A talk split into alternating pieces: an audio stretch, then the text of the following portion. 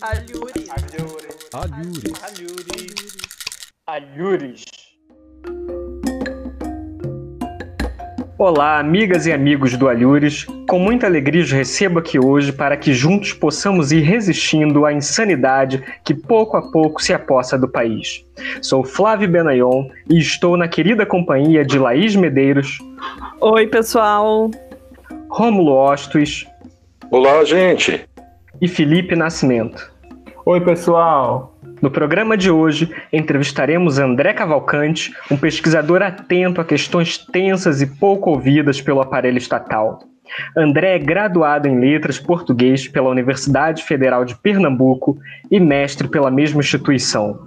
Atualmente, é doutorando em Estudos da Linguagem pela Universidade Federal Fluminense, sendo bolsista nota 10 da FAPERJ. Integra o Laboratório Arquivos do Sujeito, LAISUF, o Grupo Arquivos de Línguas, o GAL, o Grupo Discursividade, Língua e Sociedade, na UF, e o Núcleo de Estudos em Linguagem e Espaço Virtual, o NEPLEV, na UFPE. Na UF, André também atuou como professor substituto de língua portuguesa no Departamento de Letras Clássicas e Vernáculas. Nosso entrevistado possui interesse na área de estudos linguísticos e psicanálise, com ênfase em análise do discurso, história das ideias linguísticas e psicanálise lacaniana. Ele pesquisa temas como resistência, corpo, gênero e transgeneridade, um super currículo. Aproveitando sua presença especial, hoje discutiremos um artigo atualíssimo, publicado este ano na revista Letras e Letras da Universidade Federal de Uberlândia intitulado Corpos, Violências, Silenciamentos: O discurso sobre a transgeneridade. André, você poderia dar um oi para nossos ouvintes e falar um pouquinho sobre seu trabalho, por favor? Oi, gente, boa noite. Primeiramente, eu gostaria de agradecer imensamente o convite para estar com vocês essa noite num lugar cheio de amigos queridos, os quais acompanho um pouco a trajetória. Eu já sou ouvinte do Alhures, acompanho, divulgo e acho super lindo e muito potente o trabalho de vocês. Confesso que eu não sou uma pessoa que releia os meus, meus textos após a publicação. E essa experiência de voltar às motivações dessa escrita, após um certo distanciamento, foi super interessante para mim. É, eu acho que, de certa forma, os nossos objetos de pesquisa nos escolhem, não é mesmo? Eu lembro que no mestrado, em 2015, lá na UFPE, eu estava fazendo uma pesquisa sobre o discurso indígena, e, paralelamente a isso, eu acompanhei um caso que, que me chocou muito, que foi a, a prisão da Verônica Bolina, que foi agredida por policiais e tal. E desde então, algo me fisgou comecei a, a, pensar sobre as formas de exclusão e de violência contra as pessoas trans. E isso se tornou futuramente, em 2017, o meu objeto de pesquisa do doutorado, que é o discurso do e sobre o corpo trans. E pensar as maneiras pelas quais os sujeitos trans são excluídos, silenciados, interditados, violentados na sociedade, se tornou um eixo da, de análise da minha tese, em andamento, eu pretendo defender o ano que vem. E isso me motivou a escrita desse artigo que a gente vai discutir hoje, que é a análise sobre a violência e o silenciamento desses corpos. Nesse caso, a impossibilidade de se representar Jesus numa peça de teatro e também a interdição do sujeito trans pela violência e pelo assassinato. É mais ou menos isso o, a minha motivação para escrever esse artigo. Muito bom, André. Já de início, podemos ver a potência da sua leitura sobre um social tão dividido como que se apresenta no Brasil, ou, ou a proposta do seu trabalho, né, que parece ter uma potência muito grande. Eu estou super animado para a discussão que vamos ter e, sem mais delongas, já convido o nosso primeiro debatedor, o Felipe. Felipe, é contigo agora. Oi, Flávio, muito obrigado. Oi, André, é um prazer te ter aqui conosco. Assim como os meus colegas, eu estou muito feliz em ter no nosso programa. Não só pela belíssima discussão que tu está nos proporcionando, mas pelos nossos percursos que se cruzaram ainda na Universidade Federal de Pernambuco, quando éramos alunos de graduação e participantes do mesmo grupo de pesquisa, o NEPLEV, o Núcleo de Estudos em Prática de Linguagem e Espaço Virtual. De lá para cá, alguns anos se passaram e eu não vou nem dizer quantos foram para não entregar a nossa idade. As tuas pesquisas avançaram muito e passaram a apresentar outras relações, como tu já dissesse agora no começo do programa. Ao longo do teu texto, a relação da análise do discurso materialista com a psicanálise é explícita, Fala um pouquinho pra gente como essa relação vem funcionando nos teus trabalhos e o que vem te chamando a atenção. Felipe, eu fico super emocionado por esse reencontro e que bom que essa conversa de hoje começa com você. É, e queria dizer também que você sempre foi alguém que eu, que eu admiro muito. Desde, desde o nosso tempo de iniciação científica no UFPE, eu com a Evandra e você com a Fabielle. Né? Então, Felipe, a psicanálise é algo que tem me interessado há algum tempo e tem me motivado cada vez mais a fazer leituras na área e estreitar esse laço que já foi posto desde a fundação da análise do discurso.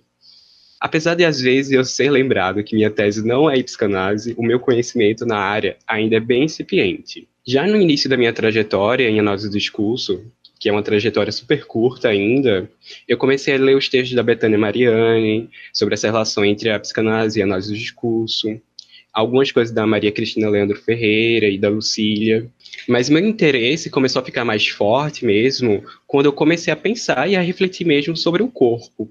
E um texto do Curtini, na introdução, na introdução do livro História do Corpo, me levou para a psicanálise, como essa área que inventou teoricamente o corpo já no século XX, pois para Freud, o inconsciente fala através do corpo. Então, nos meus trabalhos, eu tento discutir um pouco sobre, sobre como a psicanálise compreende a transgeneridade nessa relação com as estruturas psicanalíticas, como psicose, neurose e perversão. Na área da psicanálise, há esse embate de leituras que ora coloca a transexualidade como uma psicose, ora coloca como uma neurose. É, um outro ponto que há em meus trabalhos é pensar essa relação entre o inconsciente, o desejo e o corpo. Uh, e para isso eu dialogo com a teoria da sexualidade de Freud e a noção do, do grande outro em Lacan. E uma outra coisa que tem me chamado a atenção é que nos, nas análises dos discursos transfóbicos, uh, que, o que eu percebo muito é que há um, uma relação de estranhamento com, aquele, com o corpo trans. E para isso eu tenho pensado um pouco sobre a noção de estranho, do inquietante em Freud. E nisso eu observo que o que é estranho aos sujeitos transfóbicos, aos sujeitos reacionários, é algo que é bem familiar no corpo. É, bom, Felipe, isso é o máximo que eu consigo te responder por hora. Obrigado. Eu que agradeço, André. Foi muito bom te ouvir e eu tenho certeza que o nosso programa vai ser lindo. Oi, André, tudo bom? Então, ao contrário do Felipe, eu não tive o privilégio de ser tua colega em grupo de pesquisa, em laboratório, mas eu te acompanho desde a primeira vez que a gente se encontrou em um evento. E essa é a primeira oportunidade assim que eu tenho de me debruçar sobre o trabalho teu e destrinchar e te encher de perguntas.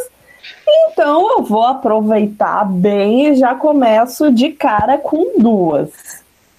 A primeira tem a ver com uma afirmação que tu faz no comecinho do texto de que o corpo é linguagem. Tu cita Leandro Ferreira, inclusive. Eu queria te ouvir mais sobre isso. Eu queria que você destrinchasse, com base na tua pesquisa, nas tuas leituras, essa afirmação de que corpo é linguagem. E a segunda tem relação com o biopoder de Foucault. A gente pode dizer que biopoder, e tu pode falar bem melhor sobre, é uma técnica de poder que tenta controlar os corpos, deixá-los mais passivos politicamente e ao mesmo tempo mais ativos economicamente. Ele tem uma grande relação com o neoliberalismo, né? Então eu queria que tu falasse um pouco sobre como o biopoder ou as práticas neoliberais, ou ambas, promovem silenciamento sobre o corpo trans. Oi, Laís, querida. Então, você me lembrou é, onde a gente se conheceu. Foi provavelmente no CEDISC de 2015. E desde lá a gente é amigo. Que bom estar aqui com você hoje. Uh, então, uh, eu tento né, dialogar com a psicanálise, como eu falei já uh, na primeira pergunta. E nesse campo de estudos, há uma relação intrínseca entre o corpo e a linguagem. A carne se torna corpo pelo atravessamento da linguagem. E a partir disso é que pensa o corpo com, como linguagem. É só na e pela, lingua, pela linguagem que podemos pensar o corpo como um objeto analítico. Então, eu, eu realmente eu cito a Leandro Ferreira, no texto dela de 2015, que ela teoriza o corpo em sua tríplice condição, como lugar material do sujeito, ferramenta de análise e como linguagem. Eu me utilizo dessa, dessa teorização em, meu, em meus trabalhos. Assim, nas minhas análises, o corpo é entendido também como observatório do sujeito, como lugar de produção de sentidos e como discurso. E nessas minhas análises da minha tese e de outros trabalhos, eu me detenho sobre os posts é, do Facebook que falam que colocam o corpo em cena, que falam sobre o corpo, que discursivizam sobre o corpo. E a partir desses posts, é, desses posts, desses comentários, é que eu tento compreender os efeitos e sentidos e a resistência. Essa é a tua primeira pergunta. Agora eu vou começar a sua segunda pergunta. Bom, na verdade, na verdade, eu sei um pouco, bem pouco sobre Foucault, apesar de sempre estar fazendo alguma relação, sempre estar lendo textos e tal. E como a gente se situa no campo da análise discurso materialista, isso traz junto uma forma de entender o sujeito, a ideologia e a língua. Mas como o meu objeto de estudo da tese e de outros trabalhos é o corpo trans, eu não pude deixar de frequentar esses textos do Foucault, do Lacan, do Freud, que falam um pouco sobre, sobre o corpo, né? Então, eu posso res responder brevemente sobre, sobre isso, sobre o, o biopoder que você perguntou. Sim, eu acho que o biopoder, como pensado por Foucault, tem como objetivo tornar os corpos dóceis a partir dessas técnicas de Estado que agem, sobretudo, pela vigília sobre os corpos, como se, se estivéssemos num grande panótipo, vigiado de todos os lados e sem darmos contas disso, e acredito que podemos pensar nisso na relação com as práticas é, neoliberais também, pois serve ao capital, na ausência de políticas de Estado, que, suje que sujeitos e corpos sejam jogados à, à margem da sociedade e, por conseguinte, sem acesso aos meios de produção. O que joga, nesse caso, com o silenciamento, com a exclusão e a marginalização dos sujeitos trans. No entanto, eu gosto de pensar junto com o Peixe, o espaço para a resistência, o que ela, e que ela se dá primeiramente pelo corpo. E na especificidade do corpo trans, podemos dar de encontro com a desestabilização de sentidos logicamente estabilizados sobre a masculinidade e sobre as feminilidades. Espero que eu tenha te respondido, Laís. Ai, respondeu. Só que eu quero te perguntar só mais uma coisinha. Aí eu já devolvo a palavra para os outros colegas. Nesse caso, é sobre algo que não entra diretamente na análise que tu faz nesse artigo, mas me chamou a atenção eu imagino que passe por algum momento na tua pesquisa, que são os modos de os veículos da mídia se referirem às pessoas trans. Nas matérias que tu analisa, o personagem de Jesus é designado como Jesus travesti, enquanto a atriz que interpretaria consta como atriz transexual e na segunda matéria, nós vemos travesti é morta.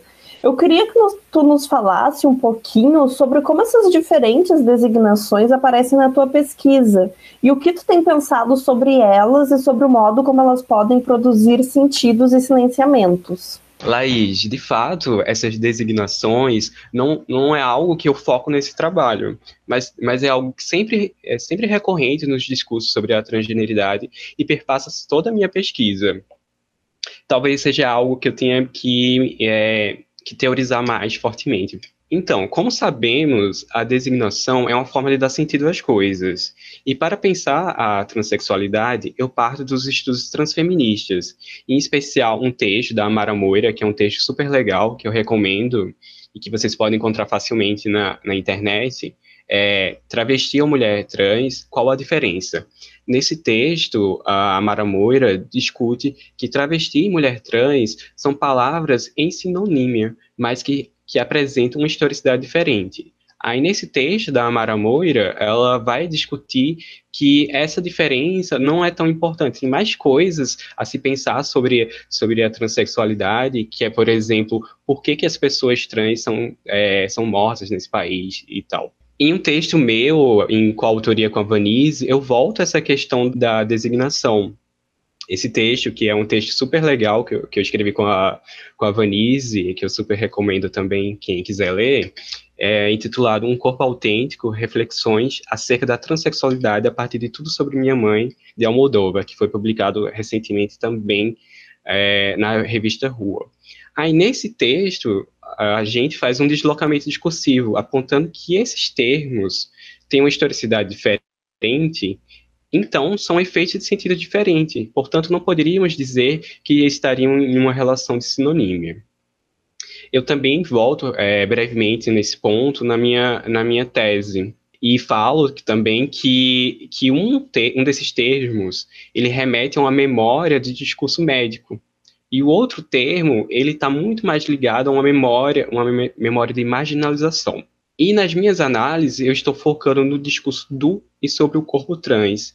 Então eu tento utilizar o termo guarda-chuva, trans, para me afastar um pouco desses gestos de designação. E só a partir da forma pela qual os sujeitos se designam, a autoidentificação, como se discute nos estudos de gênero, ou como eu tenho pensado, efeito de autoidentificação, é o que eu utilizo diferentes termos da identificação de gênero. Eu utilizo uh, mulher trans, uh, travesti, dependendo de como esses sujeitos são designados no meu próprio corpus. Obrigada, André, e adorei o spoiler da tese. Depois eu vou procurar esse teu artigo com a Vanísio, porque a designação é uma questão que realmente me interessa bastante. Vou devolver a palavra para os colegas, tá? Pronto, peguei a palavra, agora a palavra está comigo. Uh, André, é, é uma alegria estar contigo aqui, né, no programa, no podcast do Alhures. A vontade era te dar um abraço, papear de pertinho, é, mas a situação não permite, né? Então eu fico contente de qualquer maneira em poder conversar e compreender um pouco mais dos temas que interessam a você em sua pesquisa, né? É, então vamos à minha curiosidade, que surgiu a partir da leitura desse trabalho, que é sobre o qual nós estamos é, tratando aqui agora. Essa, essa curiosidade, ela atravessa os materiais com os quais você lidou no seu trabalho, mas também sai um pouquinho, né? Assim como a questão da, da Laís também sai um pouquinho do seu trabalho para a gente pensar o cotidiano. É inegável que haja transfobia, né, textualizado nos seus materiais, mas eu fiquei me perguntando se a misoginia também não estaria em operação. Lá no primeiro material, Aí eu fico me perguntando, se fosse um homem trans representando Jesus, será que a recepção seria a mesma? A questão é ser uma pessoa trans identificada como mulher ou ser somente trans? Já no segundo material, sobre o assassinato da pessoa trans, note que em um dos comentários é apontado um ódio ao feminino quando o sujeito comenta que os apoiadores do presidente Bolsonaro são influenciados por ele quando o próprio incita a violência contra a mulher. Aí a gente pode lembrar aqui do caso da petista Maria do Rosário, quando ela foi verbalmente agredida por ele com um você não merece ser estuprada.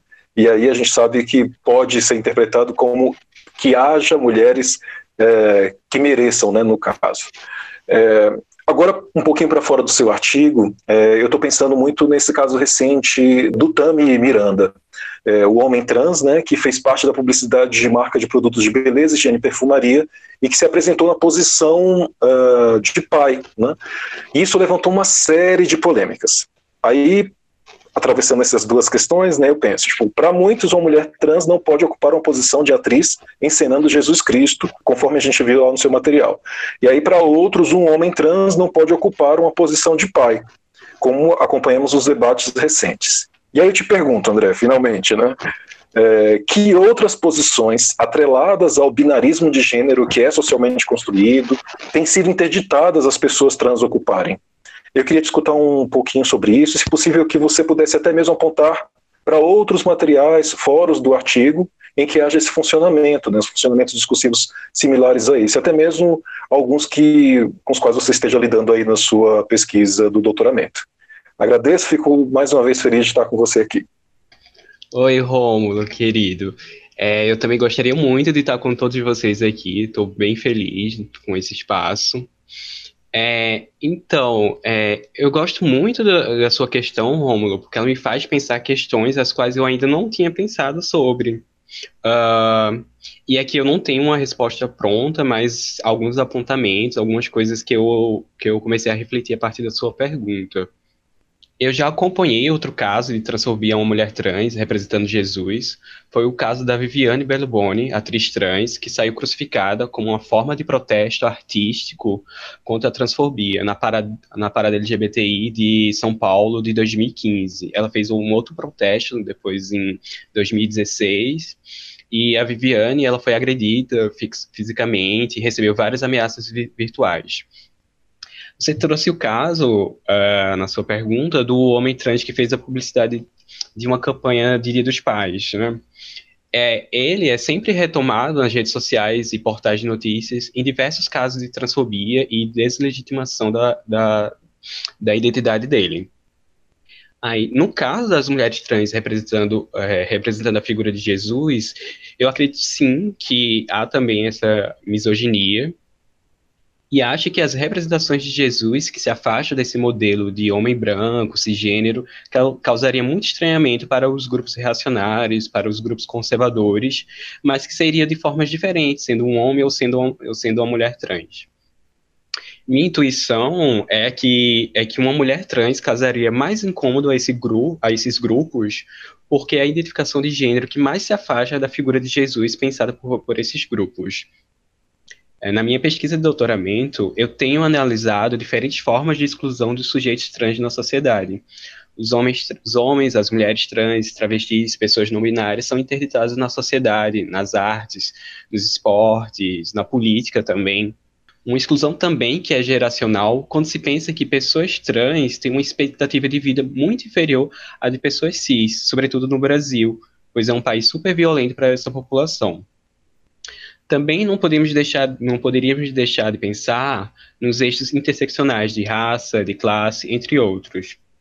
É, eu preciso dizer também, Rômulo, que o meu foco uh, também perpassa as relações com o corpo, que falam sobre uma positivação do corpo e a possibilidade ou não de se intervir ou não cirurgicamente nesses corpos.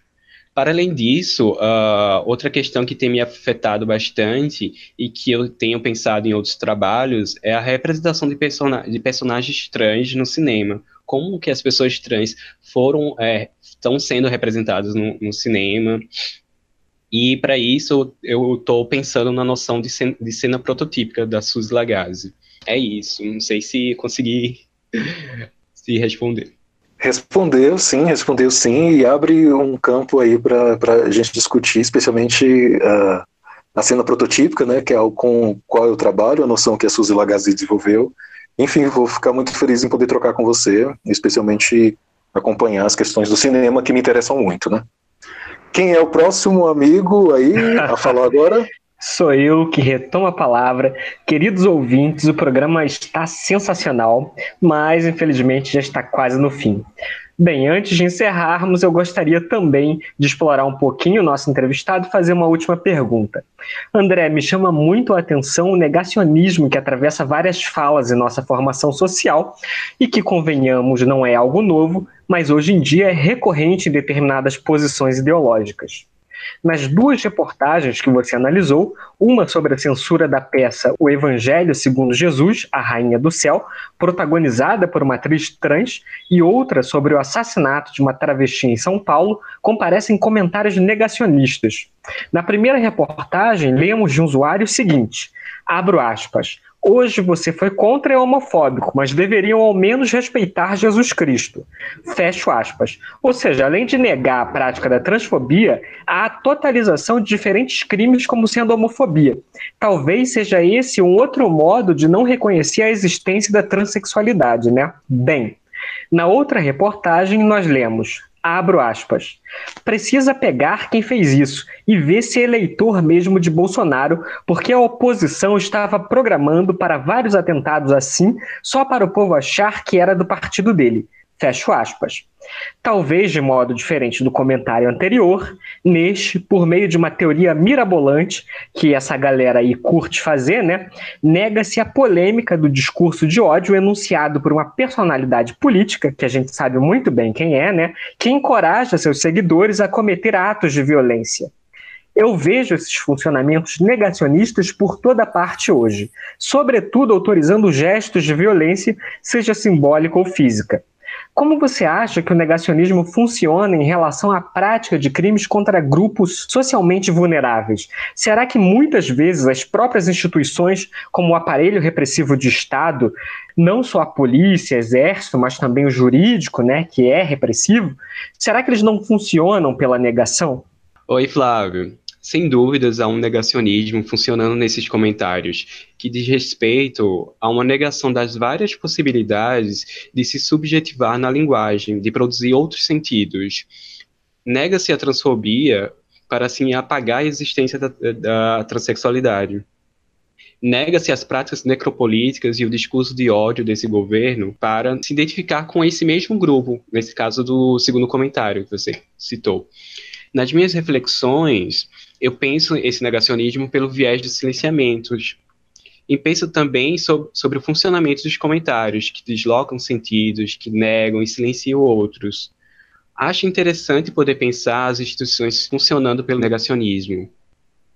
É muito mais fácil lidar com o já estabilizado e assim afastar o que é indesejado, o que é incompreensível. Eu fiquei pensando agora num texto de Orlando de 2012, no qual a autora diz que o Estado funciona pela falta e pela falha. Talvez pudéssemos acrescentar que o Estado funciona também pela negação, sobretudo na conjuntura atual de um negacionismo à ciência que produz efeitos na individuação dos sujeitos, Flávio.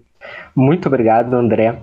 Muito obrigado por suas análises tão importantes para pensarmos a transfobia que existe sob diferentes formas no Brasil de hoje.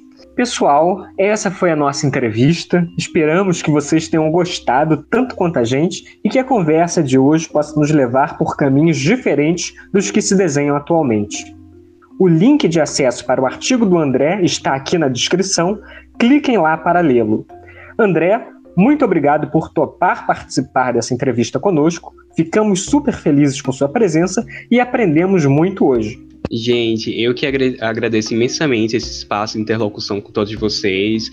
Eu amei essa experiência, a reflexão que vocês me proporcionaram. E só queria encerrar com, com uma, um trechinho de alguma coisa que eu pensei sobre Peixe, é, que ele alerta que não podemos ser cegos à história e surdos à língua, e que é tempo de começar a quebrar os espelhos. E acrescento, que não há como ousássemos de revoltar sem ser antirracistas, antimachistas, anticapitalistas e antitransfóbicos. Um super abraço a todos, a todas e a todos. Compartilhem esse episódio e se inscrevam em nosso canal. Até semana que vem e obrigado pela escuta de todos vocês. Tchau, pessoal.